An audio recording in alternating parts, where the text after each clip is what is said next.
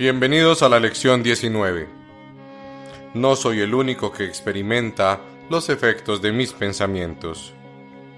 La idea de hoy es obviamente la razón por la que lo que ves no te afecta a ti solo. Notarás que las ideas que presentamos relacionadas con el acto de pensar a veces proceden de las que están relacionadas con la percepción, mientras que en otras ocasiones se invierte ese orden. Eso se debe a que el orden en sí no importa. El acto de pensar y sus resultados son en realidad simultáneos, ya que causa y efecto no están nunca separados. Hoy volvemos a hacer hincapié en el hecho de que las mentes están unidas.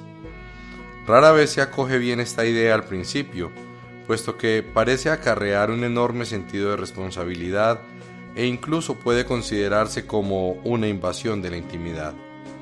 Sin embargo, es un hecho que no existen pensamientos privados. A pesar de tu resistencia inicial a esta idea, ya entenderás que para que la salvación sea posible, esta idea tiene que ser verdad y la salvación tiene que ser posible porque es la voluntad de Dios. El minuto de búsqueda mental que se requiere para los ejercicios de hoy debe hacerse con los ojos cerrados. Repite primero la idea de hoy y luego escudriña tu mente en búsqueda de aquellos pensamientos que se encuentren en ella en ese momento. A medida que examines cada uno de ellos, Descríbelo en función del personaje o tema central que contenga y mientras lo mantienes en la mente, di, no soy el único que experimenta los efectos de este pensamiento acerca de... El requisito de ser lo más imparcial posible al seleccionar los objetos para las sesiones de prácticas ya te debe resultar bastante familiar a estas alturas y de aquí en adelante no se repetirá diariamente, aunque se mencionará de vez en cuando a modo de recordatorio.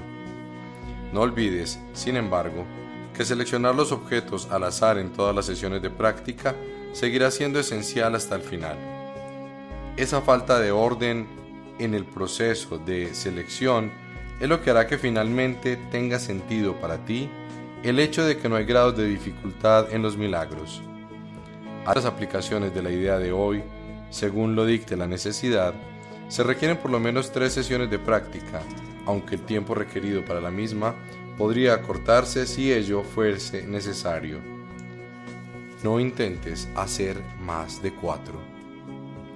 Nos vemos en la próxima lección.